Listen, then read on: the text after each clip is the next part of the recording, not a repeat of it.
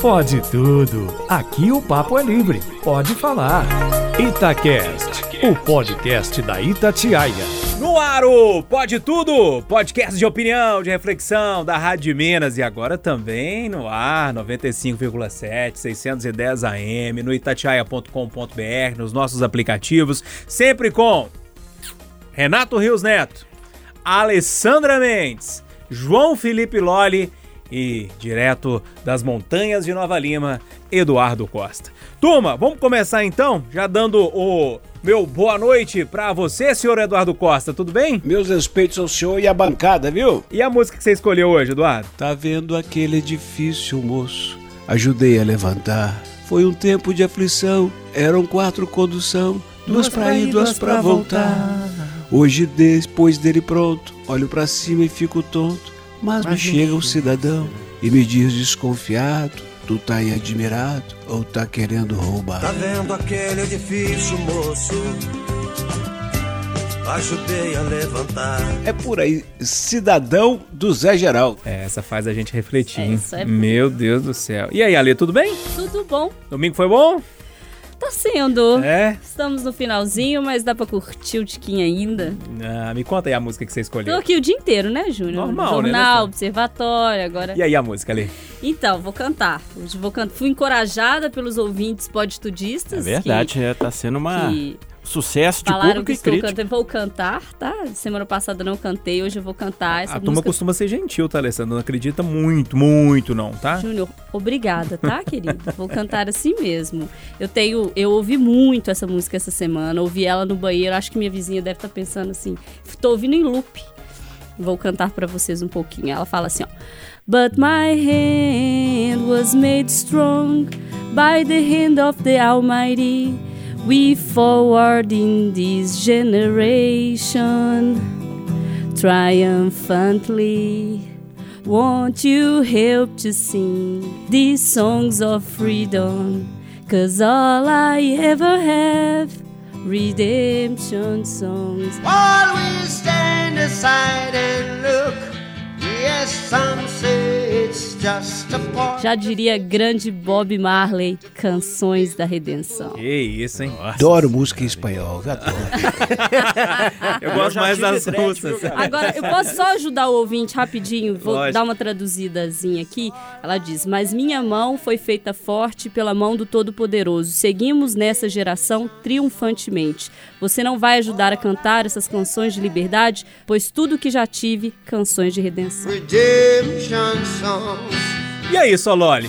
Fiquei com vergonha. É? Não vai cantar não? Você Rapaz, desanimou? pior que hoje eu separei Canta, a noite Loli. pra cantar em inglês. Coincidimos, Alessandra e eu, com essa vontade de cantar e com as canções em inglês. Pink Floyd, Wish You Were Here. How I wish, how I wish you were here. We are two lost souls swimming in a fishbowl, year after year, running off the same old ground, and we found the same old fears.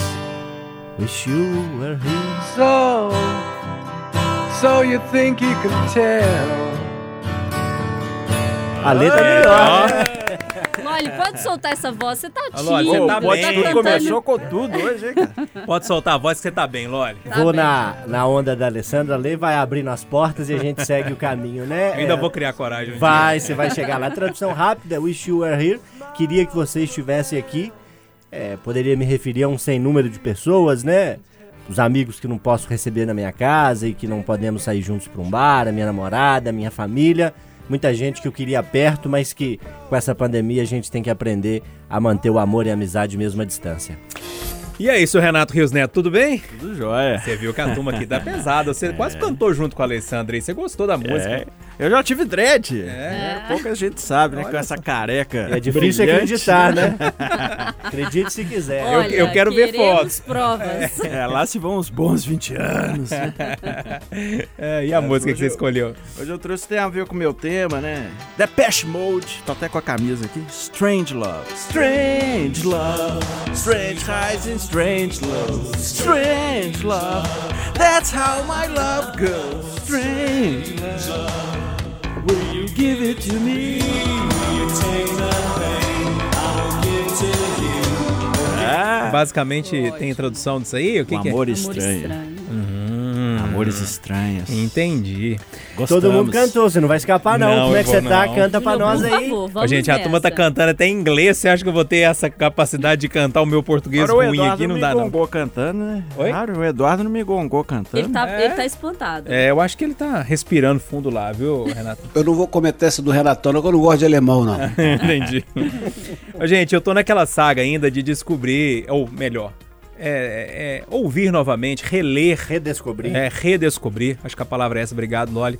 Cantores assim que eu, que eu ouvi ah, durante muito tempo e por um certo momento eu acabei deixando de lado. E essa semana eu ouvi muito Vanderly. Me lembrei muito do Vanderly. é, inclusive é um, um cantor mineiro que eu tive a- a- a- o privilégio de entrevistá-lo algumas vezes. Uma pessoa doce, simpaticíssima, de muito bom papo e de um talento assim gigantesco. É, eu trabalhei muito tempo com um dos papas do rádio, que chama-se Alexandre Ovoruski, é lá de São Paulo, e, e ele falava exatamente isso do Vanderlei. Ele falava assim: olha, porque é, ele é mineiro, vocês não dão valor, vocês não têm noção o que, que é a obra do Vanderlei. Um elogio vindo de uma pessoa que entende tudo de música e conviveu com os maiores cantores aí das últimas quatro décadas. E, e aí eu tava ouvindo algumas coisas do Vanderly e o poema dele, né, é uma coisa maravilhosa. Eu escolhi uma para começar e vou fechar com outra, mas o que eu escolhi é uma música que chama Onde Deus Possa Me Ouvir. E ele começa assim, ó: Sabe o que eu queria agora, meu bem? Sair, chegar lá fora e encontrar alguém que não me dissesse nada, que não me perguntasse nada também, que me oferecesse um colo ou um ombro onde eu desaguasse todo o desengano. Mas a vida anda louca, as pessoas andam tristes, meus amigos são amigos de ninguém. Maravilhoso, né?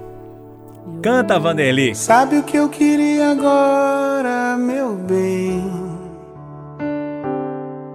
Sair. Então é isso, turma. O Pode Tudo tá no ar, as músicas estão colocadas pra gente discutir, debater. Aqui no Pode Tudo é assim, pra você que, que sabe, que não sabe ainda, não tá acostumado a acompanhar a gente, cada um traz um tema e todos nós discutimos, discutimos aquele tema. Mas o tempero da história é porque ninguém sabe o tema do outro. Se você quiser, o meu. Esse, esse, esse efeito é bom.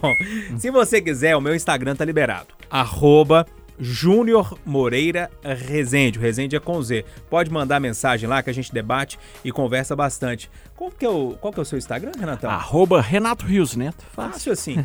E você, Loli? Um pouquinho mais difícil. jf.loli. L-O-L-L-I. Fala comigo lá. É, e o seu, Alessandro? Arroba Alessandra Mendes, com DS. Não tem o E, não, porque já tinha alguém me copiou lá. Sei como é que mentira. já tive que colocar assim. Ô, Eduardo, o seu Instagram tá bombando como sempre, né? Graças a Deus. Eduardo Costa, jornalista. Não pode ser só Eduardo Costa, que já tinha o outro mais famoso. O importante é que eu seja o mais rico, pô. Aí tá resolvido. Ele é mais famoso, Endo mais, mais rico, rico. mais poderoso, mas ele arruma uma confusão por semana. É, e eu- mais, po- bem mais problemático. Alessandro, eu vou começar com você hoje. O seu tema é o que Sério? tá é, aí pra ser discutido. Vai lá, como diria lá em Passatempo, chega o rei. Ah, vamos lá então. Olha só, eu tenho ficado muito angustiada aí com essa pandemia e essa, essas últimas semanas, mas essa semana em especial, a angústia virou sufocamento por causa é, de uma discussão mega importante é, que a gente precisa problematizar, que a gente precisa encontrar saídas para sair desse lugar que a gente chegou. Todo mundo tem acompanhado aí as manifestações contra o racismo nos Estados Unidos após a morte do George Floyd, um ex-segurança é, assassinado por policiais militares, por policiais, na verdade, lá não dá para falar que é militar, né? Por policiais americanos durante uma abordagem em Minneapolis. Isso gerou uma onda de protestos. Há mais de 10 dias as pessoas saem às ruas. E aí chegou no Brasil, a gente tem reverberado por aqui algumas manifestações contra o, o racismo. Eu não quero falar das manifestações em si, eu quero falar do problema. O problema do racismo, ele é crônico, ele é estrutural, ele é divisivo, ele é uma série de coisas. O que ele não é é invisível. E o que eu tenho visto durante essa semana, uma série de, de pessoas, até personalidades, pessoas famosas, entrando numa discussão perigosa é, de justificativa do racismo com números é, que me assustam, assim, pela quantidade. Teve uma blogueira aí, que eu não quero nem falar o nome, porque quanto mais fala, mais sucesso faz a pessoa, né? Justificando que o racismo existe e ele é natural porque mais negros cometem crimes, e aí você tem um medo natural, você faz uma associação natural. As pessoas estão usando esse dado também para justificar o racismo nos Estados Unidos. E aí eu fiquei pensando, gente, se eu fizer um, um fazer um exercício aqui de lembrar quantos casos de racismo recentes a gente noticiou na rádio. Teve a professora Luana Tolentino, que foi questionada na rua se fazia faxina, e ela respondeu: não, eu faço mestrado. Teve o segurança do Mineirão, chamado de macaco por um torcedor. Teve um taxista que perguntou se uma mulher com pai idoso precisava de táxi e ela falou que não andava com preto que não gostava de negro, que era racista mesmo. Teve uma cuidadora de idosos que recebeu uma vaga de emprego que dizia expressamente que não podia ser negra. O porteiro, que o Renato cobriu o caso, inclusive, que na virada do, do ano, né, na véspera de Natal, foi chamado de macaco nojento porque o interfone não estava funcionando e a moradora tinha que descer para receber as pessoas. Os dados de Minas mostram uma denúncia de discriminação racial por dia, pelo menos, chegam até a polícia. A gente vê essas pessoas querendo justificar esse tipo de situação. Do outro lado, a gente vê é, um pouco que eu acho que cada um tem que fazer o seu papel e a nós, jornalistas, cabe uma responsabilidade muito grande nesse sentido. Eu comentei com algumas pessoas aqui da rádio a importância do que o, a Globo News fez essa semana, chamando apenas jornalistas negros para apresentarem e comentarem no programa em pauta. E, e, uma fala da Maju me chamou muita atenção quando ela diz: olha, a gente não tem que ser chamado só para discutir racismo, a gente tem que ser chamado para discutir todos os assuntos. Os negros conseguem e devem discutir todos os assuntos: economia, política, esporte, saúde. A gente não pode ser importante apenas para discutir o racismo. Então, eu acho que é uma mensagem para a sociedade, é uma mensagem também para os jornalistas, para a gente dar voz às pessoas. O caso do Miguel em Pernambuco me chama a atenção é, pela fala da mãe dele, que diz que se fosse ela se fosse o contrário, ela tivesse olhando o filho da patroa e o filho da patroa tivesse caído e morrido, o nome dela estaria estampado nos jornais, a cara dela estaria estampada nos jornais. Eu acho que é também um recado para gente. E nesse sentido, eu vou pegar a Conceição Evaristo para terminar, que diz que eu tive o prazer de conhecer ela pessoalmente no ano passado, uma autora negra de Belo Horizonte que veio da favela é, que chegou lá com muito esforço, só fez sucesso depois dos 70 anos. E ela diz: quando os sujeitos escravizados fugiam, eles não tinham nenhuma garantia de liberdade. O que dava potencialidade para eles era saber que estavam em busca da liberdade. A resistência é nosso estado perene. Eu sei que cansa, mas devemos estar sempre em luta e com esperança. Quem vai chorar esses mortos? Somos nós. Para mim, o lugar de chorar esses mortos, de denunciar e expurgar essa dor é a literatura. O meu lugar é o jornalismo aqui, é, eu acho que é o nosso papel também contar, mostrar, denunciar e tentar mitigar um pouco desse problema que é gigante. Renato, e esse crime aí que você já cobriu algumas vezes, hein? Exato, e inclusive essa semana, né? Inclusive foi a abertura do Itatiaia Patrulha na segunda, que fiz o.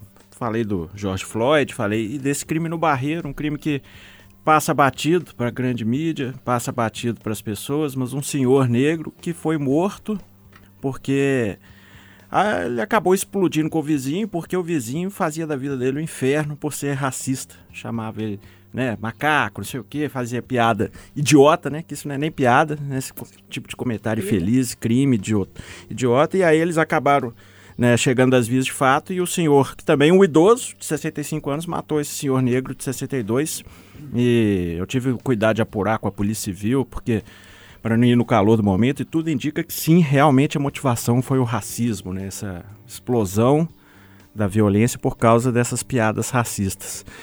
E eu acho bom ressaltar também nesse momento assim que a luta contra o racismo não é de direita nem de esquerda. Eu acho que é uma luta humana. Né? Então, assim, a gente tem que bater nessa tecla, porque o racismo é intolerável, é nojento, é repugnante e não é uma questão ideológica de direita ou de esquerda, né? Eu acho que a gente tem que bater nessa tecla porque a gente vive tempo tão polarizado, né? Que a gente tem que ressaltar que é uma luta humana, independente de qualquer matriz ideológica. Ô Loli, é, o Renato trouxe um, um, uma história legal ali, um, um ponto legal disso tudo, né? A questão de, de da turma estar tá politizando, inclusive, a luta contra o racismo, né? Impressionante como é que o Brasil, é, não só o Brasil, né? Nos Estados Unidos também está assim, mas é, é, uma luta, e eu gostei muito da frase que o, que o Renato disse, é uma luta humana, né?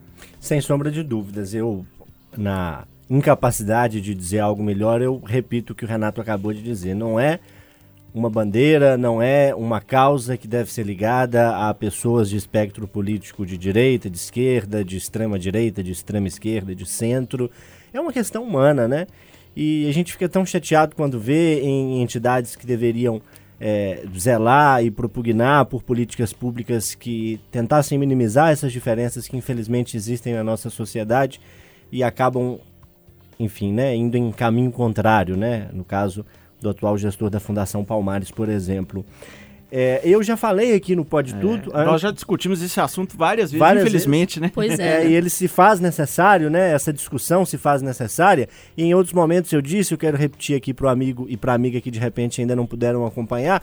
Hoje está meio difícil porque as pessoas estão mais em casa, mas quando a situação melhorar, faz o que muita gente chama de teste do pescoço, o teste do ombro.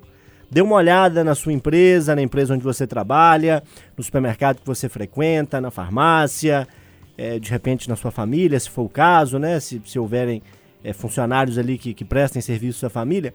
Dê uma olhada nesses ambientes, onde estão as pessoas negras e quais funções elas desempenham. Se são pessoas que estão, sentada, estão sentadas em cadeiras de chefia, se são pessoas que tomam as decisões, se são digamos ali, soldados daquela empresa, como os repórteres são aqui na Rádio Tatiaia, ou se são pessoas que estão ligadas a, tarefas, digamos, menos nobres, como a de limpeza, extremamente importante, como a de um serviço mais pesado, numa portaria, numa vigilância noturna. Dê uma olhada para a gente é, começar essa discussão e ver quais papéis são ocupados em maioria por pessoas de pele negra e pessoas de pele branca. Lembrando que o Brasil tem aproximadamente 50% da população que se autodeclara negro, né? Então, esse é um dado que precisa estar na mesa. E para encerrar essa minha intervenção, surgiu aí nos últimos dias um perfil oculto, não sei se no Twitter, no Instagram, nas redes sociais, é, com a proposta de denunciar pessoas que se aproveitaram de forma incorreta da política de cotas raciais nas universidades. Volta e meia surgem denúncias, Alguns anos atrás surgiu uma denúncia numa grande revista que foi matéria de capa, com irmãos gêmeos, idênticos, um deles aprovado no regime de cotas e outro rejeitado. É, enfim, só para mostrar para o ouvinte qual que é a discussão. E esse perfil oculto expõe o nome de algumas pessoas, talvez muitos não gostem, eu até não acho que seria a melhor forma, mas é outra discussão nessa questão do racismo que se faz necessária que é o aproveitamento de forma incorreta da política de cotas raciais nas universidades por pessoas que não fazem jus a essa política. Então, se você tem alguma curiosidade, pode dar um Google aí nesse tema que, que vai surgir aí o perfil, a discussão vai vir sobre a mesa. E é um assunto que, como a Alessandra destacou, a gente precisa volta e meia colocar sobre a mesa sim e discutir debater, porque infelizmente a solução parece que está longe. O Eduardo, interessante quando a gente olha para o racismo, porque alguns problemas, algumas mazelas eh, são muito do, do terceiro mundo, né? Do, do, de nós que somos subdesenvolvidos. Agora, o racismo não respeita a fronteira e não respeita a classe social. É impressionante o que está acontecendo nos Estados Unidos, dito um país de primeiro mundo, mas que tem uma, um pensamento tão medieval assim, né? Essa semana eu vi muita gente falando que.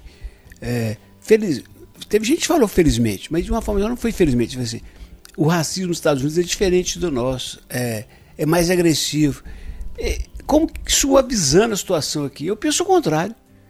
Eu penso, por, por ser mais explícito lá, ele é mais honesto, se é que tem racismo honesto.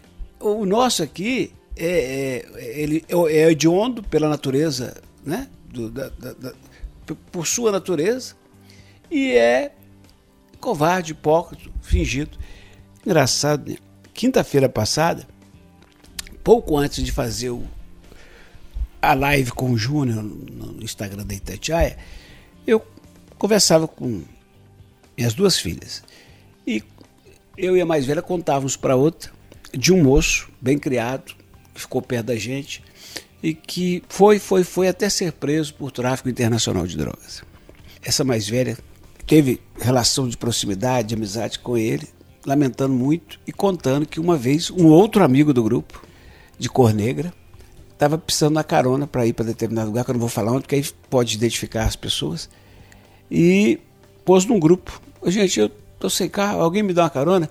Esse moço que fora preso por droga botou, ô, tô, tô indo, daqui a meia hora passa aí e te pego.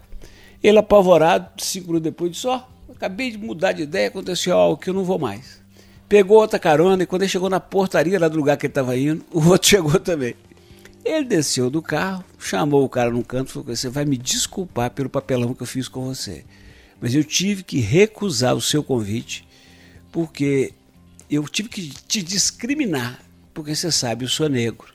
E se eu tiver com você e tiver alguma bronca, eles vão nem querer saber se eu estou certo ou errado. Eu sou negro, é cadeia. Eu acho essas coisas tão tristes, mas são tão reais e tão perto da gente. Ah, isso é uma tristeza, viu? Bem real, né? É, é pesado, né? Pode tudo! O podcast de opinião aqui da Rádio de Minas. A turma opina, fala mesmo. De vez em quando é xingada aqui no, no O WhatsApp. Júnior olhou pra mim. Eu, vez- eu senti uma indireta. De vez em quando é elogiada também, Alessandra. O povo fala assim: Nossa, a Alessandra canta tão bem. Eu acho tão bonitinho. ô, ô, Eduardo, eu vou passar pra você, pra você trazer seu tema aí. Sem sombra de dúvida que eu já tratei desse assunto aqui no podcast. É o, que, o assunto mais me fascina no momento. Tudo que tem eu leio. E agora eu vi uma, uma pesquisa de uma consultoria dessas de recursos humanos, estudando 17 profissões, as mudanças que virão. Por quê? Porque as mudanças já estão aí, vieram para ficar. E quanto antes o profissional fizer os ajustes para se adaptar a esse novo cenário, menos será o impacto de sua carreira, diz o Elcio Paulo Teixeira, que é quem fez. Sobre as mudanças, né? Como será o mercado de trabalho pós-pandemia? Na sexta-feira, por volta de 10 e meia da manhã, fui a uma drogaria perto de casa e estava pensando no tema do podcast. Aí o moço, eu esperando na minha vez de ser atendido, tem esse distanciamento, né? O moço se aproximou e falou: Ué, Eduardo, você já aqui? Eu falei: É, estamos aqui e tal. Conversa vai, conversa vem. Ele falou: Sou motorista de aplicativo. Ah, que bom, e como é que tá? Tô no, tô no rap também. Você está fazendo o que aqui? Ele estava esperando. De repente a moça entregou para ele um- uma sacola cheia de coisas. Ele despediu e foi embora. A pessoa entra no aplicativo, compra os medicamentos. Primeiro, se ela quiser buscar na drogaria, ela vai receber sem fila. Se ela quiser pegar do lado de fora da drogaria, pode também. E agora ela pode pedir o RAP, que é essa empresa de entregas, que busca. Eu falei com ele, como é que paga? Ele falou, tanto o cidadão que pediu pode pagar lá a drogaria, como ele pode eh, deixar que eu tenho um cartão do RAP, eu pago e entra tudo na conta dele. Falei, Deus do céu, Deus do céu. Ele falou, você está aqui à toa, porque você não precisava de vir, eu sei que você está em isolamento, é só você pedir que eu entrego. Eu falei, eu ainda não tenho intimidade com esses negócios para pedir isso, não, eu tenho medo, né? Mas minhas filhas já fazem isso, é, é sensacional. A minha discussão é essa. É como um advogado vai ter que se adaptar, dominar o uso de aplicativo, de reunião, ferramentas tecnológicas para petições e acordos, programas de inteligência artificial que estão sendo cada vez mais presentes e como que ele vai ter que se virar. O advogado vai ter que se virar. Porque se for para fazer uma petição comum, qualquer um aplicativo faz. Entrega para o cara prontinho na hora. Joga lá a problemática. Eu quero um aplicativo para expulsar um cara que não está pagando aluguel. Pá, tá aqui na mão. Não é? Os artistas, em geral, vão ter que utilizar plataformas eletrônicas para expor suas criações, porque a aglomeração por um bom tempo vai ser desaconselhável. Os economistas, as pessoas estão financeiramente despreparadas para imprevistos.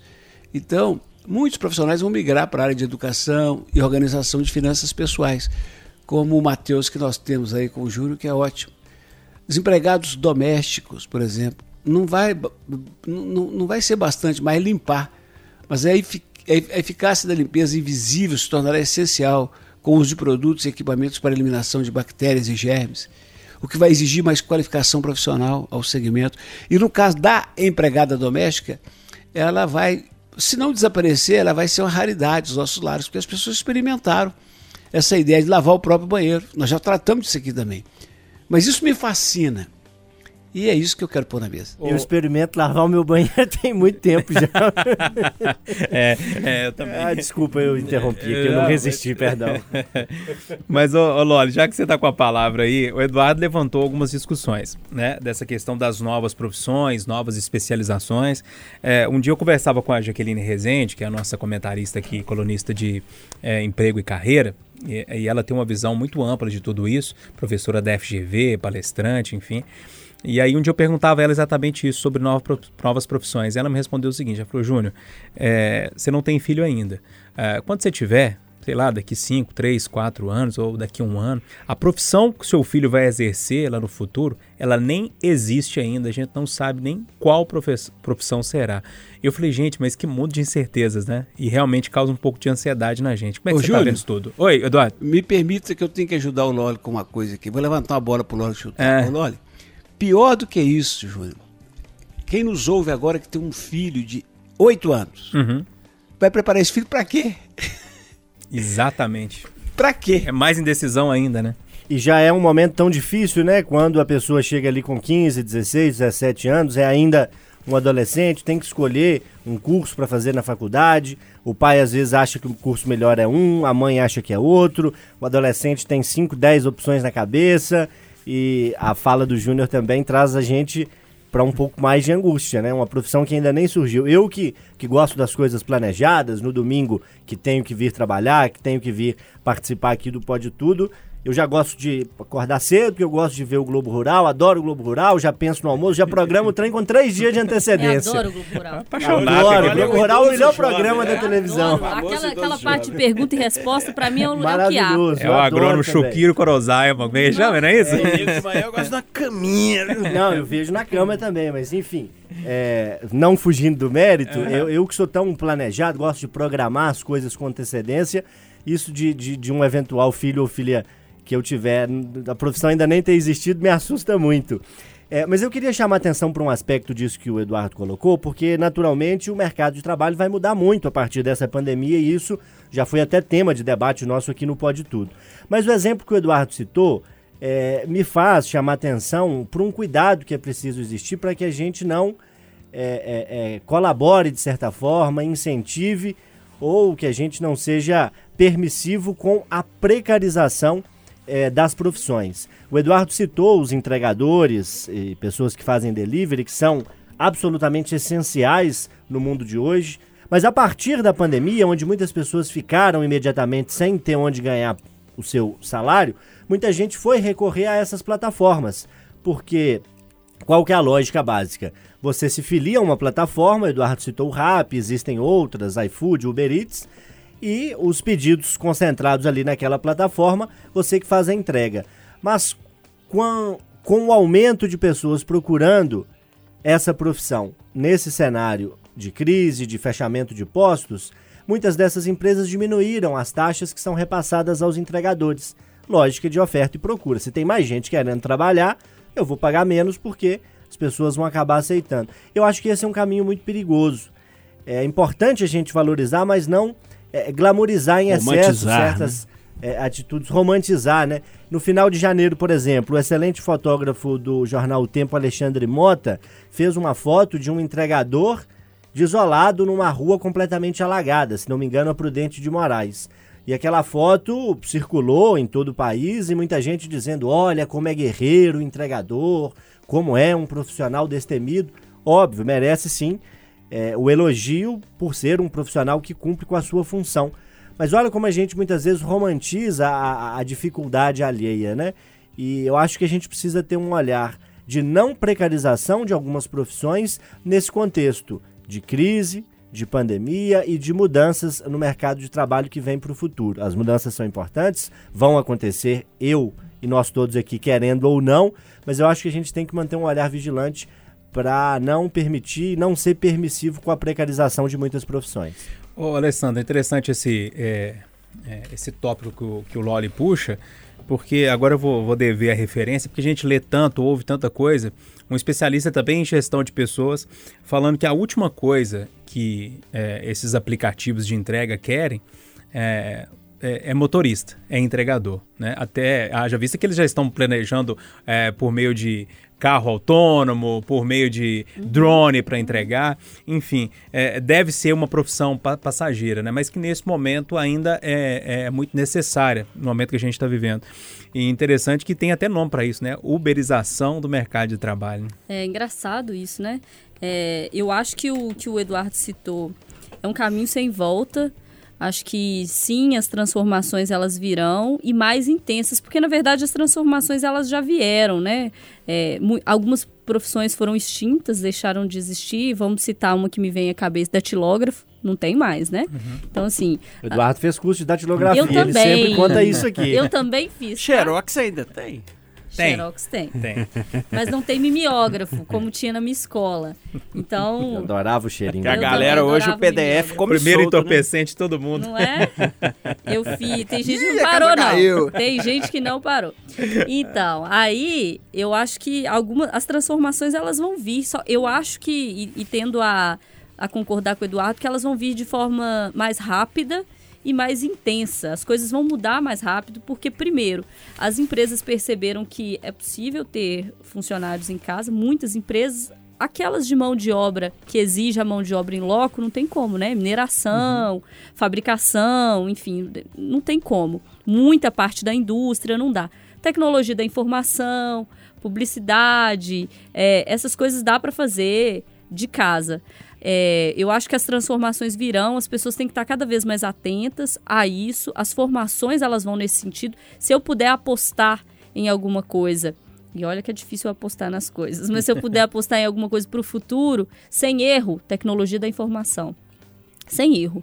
É, é uma profissão, é uma área, é uma profissão que cabe em diversas áreas. Você tem tecnologia da informação em todos os lugares. Você tem nanotecnologia, você tem é, automatização dos produtos. A geladeira compra as coisas para você direto no supermercado. Isso é tecnologia da informação. Então, esse é o caminho, assim, para se eu pudesse, se eu tivesse filho e, e- e apostasse, seria isso. Mas óbvio que primeiro o menino ou menina precisa querer, né, gente? Mas eu acho que é uma área de expansão. Preocupações que eu tenho, duas. Redução de vagas, porque a automatização das coisas traz uma redução de vagas e, e isso é preciso, vai ser cada vez mais seletivo e isso traz uma outra consequência, que é a disparidade maior entre ricos e pobres. Por quê? Porque cada vez mais selecionado o mercado, você vai ter cada vez pessoas mais bem preparadas numa ponta e menos preparadas em outra ponta. E aí, se as vagas vão reduzir, você vai criar um problema ainda maior. Então, assim, é preciso olhar para o futuro, mas pensando em uma forma de dispersar essas vagas é, nas diversas camadas sociais e entender que cada vez mais a gente vai caminhar se a gente não tiver medidas, co- contrapartidas, no sentido de que quem tem mais oportunidade vai conseguir chegar. Ô, ô, Renato, eu fico um pouquinho mais tranquilo, que pelo menos em curto prazo eu não, não vislumbro um robô falando aqui no microfone, não. Então eu fico mais tranquilo, pelo menos por agora. É, eu acho que. essa- Mas, ó, dá para fazer de casa, o Eduardo Essa diz. pimentinha. Piora, né, Eduardo? Piora e muito. essa aumenta o trabalho. Acho que por enquanto é só nossa, né? Ô, Renato, Eu? é, sobre essa última parte da fala da Alessandra. Ô, Alessandra, é, inexorável, é inevitável. Vão desaparecer milhões, centenas de milhões de empregos nos próximos anos. Mas vão desaparecer pra, forever. E é inevitável que nós vamos ter que dar dinheiro. Esse Bolsa Família vão ter que dar dinheiro para muita gente para comer.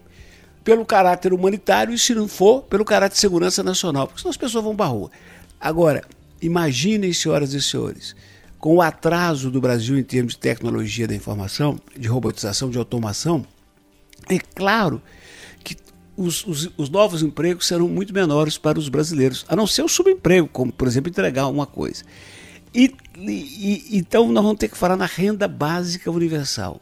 Agora, arrumar dinheiro de onde? Alguém acha que o, o Donald Trump dos Estados Unidos vai querer ficar pagando renda básica para brasileiro? E para encerrar, a frase do Yuval Harari, o israelense que está bombando aí hoje. Renatão, pa- passando a bola para você. O Yuval fala isso, eu não sei se Homo sapiens ou meu Deus. Ele diz que muito em breve os ricos não vão mais explorar os pobres. Simplesmente porque os ricos não vão mais precisar dos pobres. Olha que coisa horrorosa. É, assustador. Eu teria muita coisa pra falar, mas a gente, a galera filosofou pesado aí, né? Fez uma análise sociológica, econômica e antropológica muito bacana. Então eu só falo o seguinte, pelo amor de Deus, não me tirem o meu momento de ir no supermercado e de ir na farmácia. Que é um momento de reflexão. Eu fico ali vendo aquelas embalagens, esqueço todos os problemas. Eu falo, mas, mas aqui no supermercado A tá 3,57, no B tá Você briga ainda? Você 3,85? briga? Não, brigo dentro de mim, né? Eu não falo com ninguém, não. Fico Quantas igual... vezes você vai na farmácia na semana, Renato? Seja, seja sincero. Ah, na semana? É. Umas oito, dez. Ah, Angélica, tá vendo onde você tá entrando, né, Angélica? Já sabe. então, assim, eu, eu sempre vejo os maninhos do rap lá no supermercado. Eu falo, gente, mas é tão gostoso vir. É, eu também apaixonado por supermercado. Se eu pudesse, eu morava dentro de uma rede chique que tem aqui em Belo Horizonte. Mas não pode ir com fome, não, Não. viu? Deram essa dica sexta no Rádio Vivo aí. É importante. Se vai com fome, é prejuízo. Ainda mais pra quem tá fazendo dieta. Vez de João Felipe Loli, esse pobre de bigode, trazer o tema dele. Ô, garoto, que introdução, hein? Ô, gente, isolamento, muita gente em casa. O que fazer? Ler um livro é uma boa. Ver um filme, uma série. Mas muita gente fica mesmo é na televisão. Às vezes tá lá ligada, você vai, passa um café, passa um chá, faz uma coisa, faz outra, não percebe muito ali, mas está lá, uma espécie de companhia para muita gente. Mas isso tem mudado. Os últimos dados da Anatel, Agência Nacional de Telecomunicações, apontam que em abril a TV por assinatura no país perdeu mais de 55 mil assinantes. Em março, a queda foi ainda maior. 90 mil pessoas cancelaram os contratos com as operadoras. Cinco motivos principais aparecem: conteúdo repetitivo, nesse contexto de pandemia, não dá para produzir muita coisa nova. As empresas, os canais têm que se reinventar para repetir algumas coisas e tudo. A própria crise econômica, a galera perde dinheiro ou tem medo de ser demitido, já quer cortar logo uma despesa.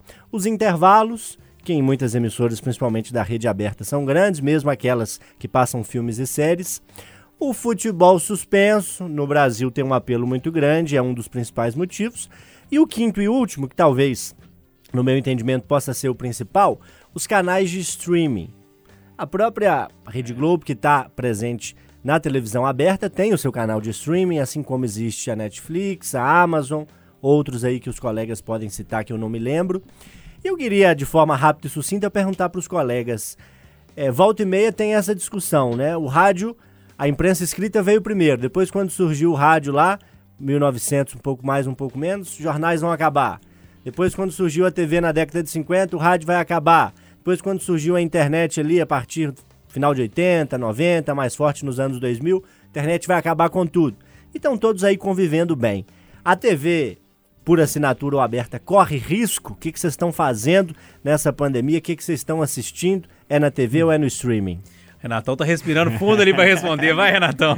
É, primeiro eu dei uma decepada no meu pacote de TV a cabo, mas ainda tenho. E um dos motivos que eu tenho é uma pequena maravilha chamada TLC, que é um canal que só passa o lado trash da sociedade americana. Quilos Mortais, que é de obesos mórbidos, Casamentos de Ciganos, Não. tenho Aquele 90 dias 90 pra dias pra casar. casar é então quando eu quero esquecer do Coronga Lazareta, eu ponho lá, fico vendo aquelas baixaria, briga, Você não conhecia, obeso, não. mórbido, emagrecer. Eu fico feliz, cara. Fico feliz, vale a pena o dinheiro. É, então. É, custo-benefício, né, Renatão? Mas eu acho que o streaming chegou pra chegar, né? É. Mas assim, realmente TV a cabo repete demais, né, cara? Impressionante. Velozes e Furiosos passa 15 vezes por dia, né? Triple X passa 57. Mas é. Ô, ô Alessandra, é, e aí, a TV vai acabar ou não? Não, sou filha de Dona Jussara, que sempre teve três televisões em casa, uma, no- uma na sala, no quarto e uma na cozinha, pra não perder o programa da A tarde. cozinha era aquela pequenininha E assim? era- não, tudo tubão. Ah, tudo Essa- bom. a Tudo tubão. era clássica. Não, tudo- porque tinha uma que vinha com rádio Não, também. aquela era cara. cozinha. aquela não. É tubão mesmo, TVs velhas. Minha mãe, mais do que rapidamente, agora a televisão quebrou, mais do que rapidamente já comprou uma outra, porque viver sem televisão, assim como o rádio, lá na minha casa não existe, né? Então eu, eu sou filha dela com, com muita raça, não vivo sem TV, adoro televisão, adoro os programas de nada, que sua, sua cabeça não precisa pensar nada, vazio total. mas é, adoro os programas de noticiário, então vejo muito, muito, muito, muito. Agora, engraçado porque a TV a cabo, os programas estão batendo audiências jornalísticos.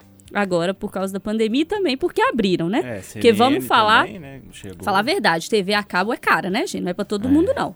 É, não é barato, não, é caro mesmo. Agora, o que me chama a atenção da importância da TV, para finalizar, o peso que a TV ainda tem na nossa sociedade, agora, semana passada, essa semana que passou, é, o governo mudou o horário de divulgação dos dados de coronavírus para não saírem nos telejornais da noite.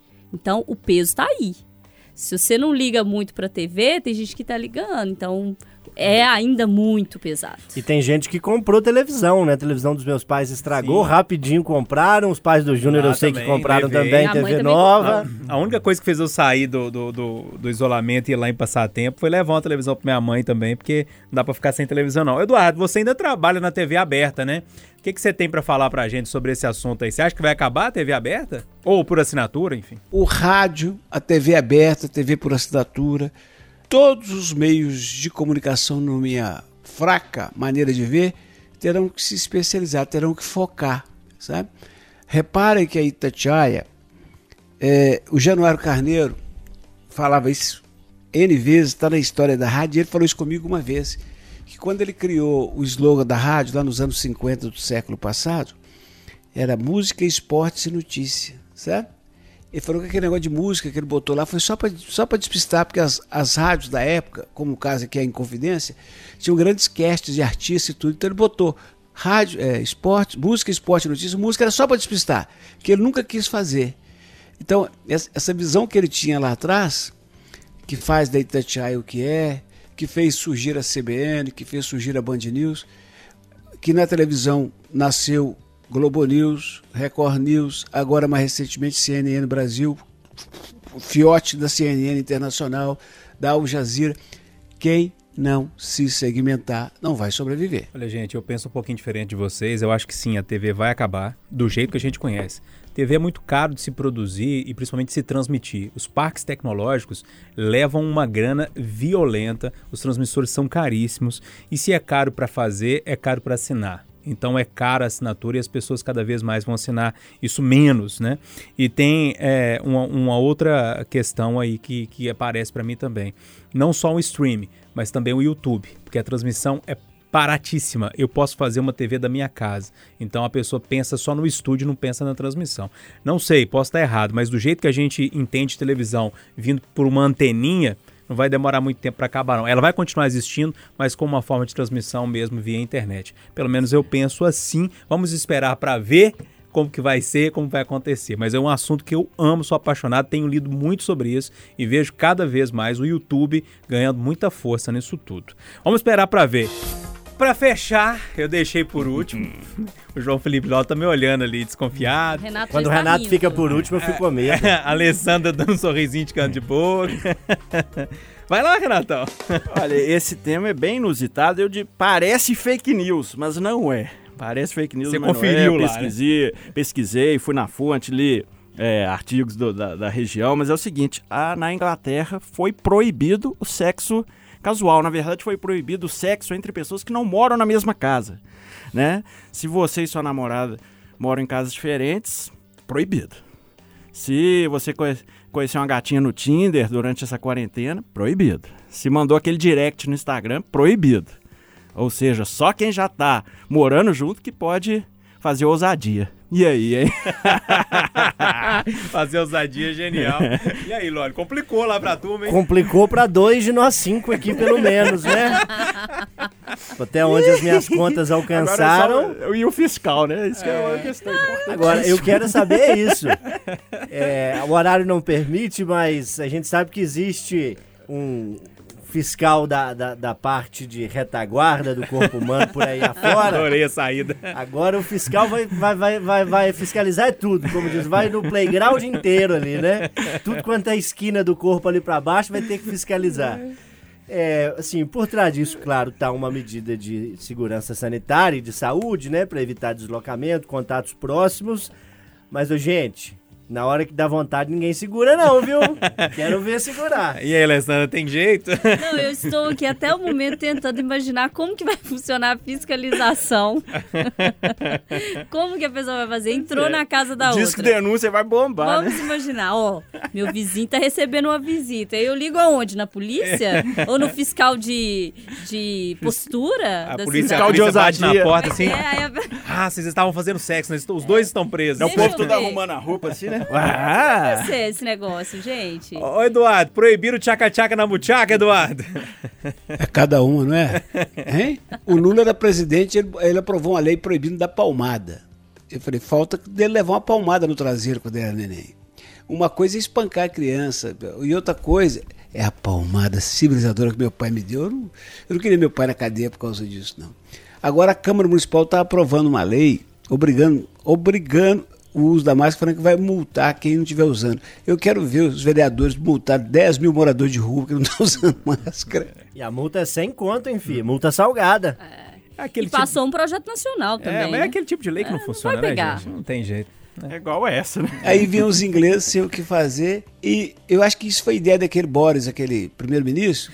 Boris Johnson. É, com aquele jeitão dele, só a patroa dele aguenta. Ele, pra não, pra ele quis atrapalhar os outros. Ô, Eles podem fazer um slogan, eu pensei até no slogan. Não pegue ninguém. Pegue corona. Agora se- tem um, um fator interessante que casal pode se encontrar em parques, porém não pode fazer ousadia em parque, então tá meio É. complicado. Diferença de encontrar no parque e estar junto e fazer sexo? o cara que idealiza uma lei dessa deve estar dois anos sem transar, é isso. É, Eu tenho um ser. slogan melhor aqui que é da Alessandra. Pra não pegar corona, não pegue ninguém. É, pode ser também. E o ouvinte ligou esses dias perguntando pra gente se podia fazer sexo de máscara. se adiantava. Se for um fetiche, Fazer o quê, né? Ô, Eduardo, um abraço pra você, meu velho. Saúde e, e a gente vai se falando por aí. Tamo junto. Bom resto de domingo, Renatão. vamos, tamo junto, Forte 73. Falou, Loli. A semana tem feriado, tem dia dos namorados, tem aniversário de colega da Ah, bancada. Boa semana a todos. Ah, interessante. Beijo, Ale. Com Deus. Tchau, gente. Beijo. Turma, um abraço pra todo mundo. Ah, pra fechar, eu prometi lá Ai, no início do no início do programa. Vanderly. Ma- prometi Vanderly. Deixa eu só pegar o nome direitinho aqui. Da outra vez eu passei vergonha falando a- Aquela o do vestido de cetim. É. Não, essa é boa também, mas tem uma música que eu acho ótima dele, que é um sambinha que ele fez, chama Sambado. Ele conta a história do carro que ele tinha. É ótima a música. Ouve aí pra gente terminar. Um abraço pra todo mundo, bom domingo. Aproveite a semana. Tchau. Meu carro é uma escola de samba, tá todo sambado na passarela.